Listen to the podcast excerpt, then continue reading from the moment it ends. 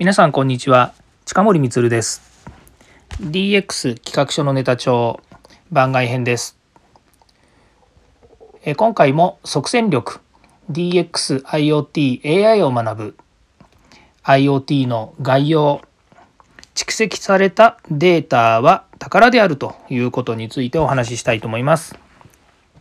そもそもですね、インターネットでつながる先に何があるのかっていうとですね、センサーが通信機器を搭載した IoT 機器ですね、機械に、えー、を通じてですね、データが集められるということになります。で、普通ですね、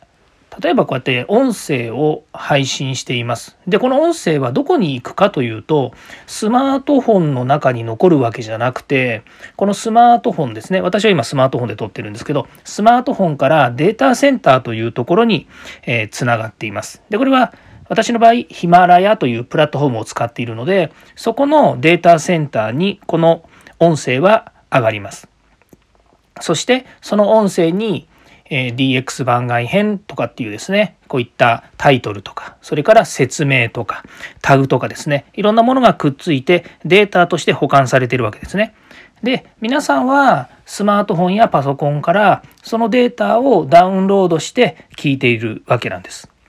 で、こういう仕組みと同じようにですね、世の中にある IoT の機器、例えばですね、えー、そうですね、ユニクロさんの例でいくとですね、ユニクロのお店で、えー、商品買うときに、タグってついてますよね。商品タグといって、お金、お金っていうのは金額が書いてあるですね、ネームタグっていうのがついてるんですけども、で、その、まあ、金、あ、ネームタグじゃないですね、タグがついてるんですね。で、そのタグには実はですね、えー、なんと、リーダーが、リーダーがリーダーで読めるようなですね、金属が中に入ってるんですね。で、これ IC タグとかっていうふうに言うんですけども、その IC タグから製品の情報や金額や、それからどこで作ったかっていうですね、トレーサビリティというんですけども、どこどこで作りました、どんな内容ですっていうですね、まあ、いろんな情報がその中に書き込まれてありまして、で、それを、えレジでですね、ピッと取る。もしくは、えスキャンするとですね、え自動的にその、えーいわゆるそのレジスターと言ってるですね、今レジスターって言わないのかな。あの、えー、売り子さんがですね、一生懸命こうピッピッピッピッってやってですね、えー、お金を計算してくれるというふうになるわけですね。で、こういったですね、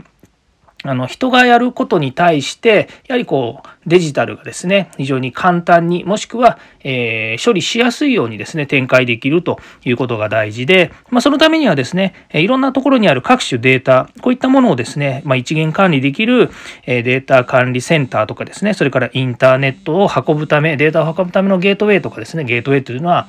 えー、通り道ですね。えー、まあ、インターネットの通り道と、インターネットの中でデータが通る通り道といった方がいいかもしれませんけども、まあ、そういったものがですね、いろいろ組み合わされているんですね。まあ、ここでは大事なのはですね、皆さんが生活している中で、えー、何らかの形でセンサーとかですね、タグとかからデータを取得して、それが、え一定のところにたくさん溜まってですね、そのデータを、えこう分析したり、またはその消費動向を見て、そうですね季節ごとに変える色だとか、えー、商品のテーマだとかそれから年齢層によってですねまた買うものが違ってきますので